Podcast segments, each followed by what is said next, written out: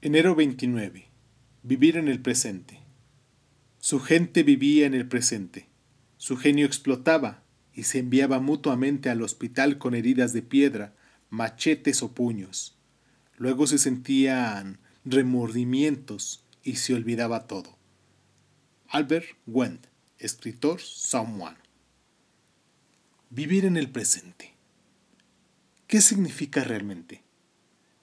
¿Puede el perdón ser un proceso tan instantáneo que ya no tengamos tiempo, energía ni necesidad de arrastrar viejos resentimientos, odios o aflicciones? ¿Puede en verdad la vida ser tan preciosa que deseamos estar plenamente presentes en cada momento sin ser esclavos del pasado? Podemos aprender del pasado y después liberarnos de él.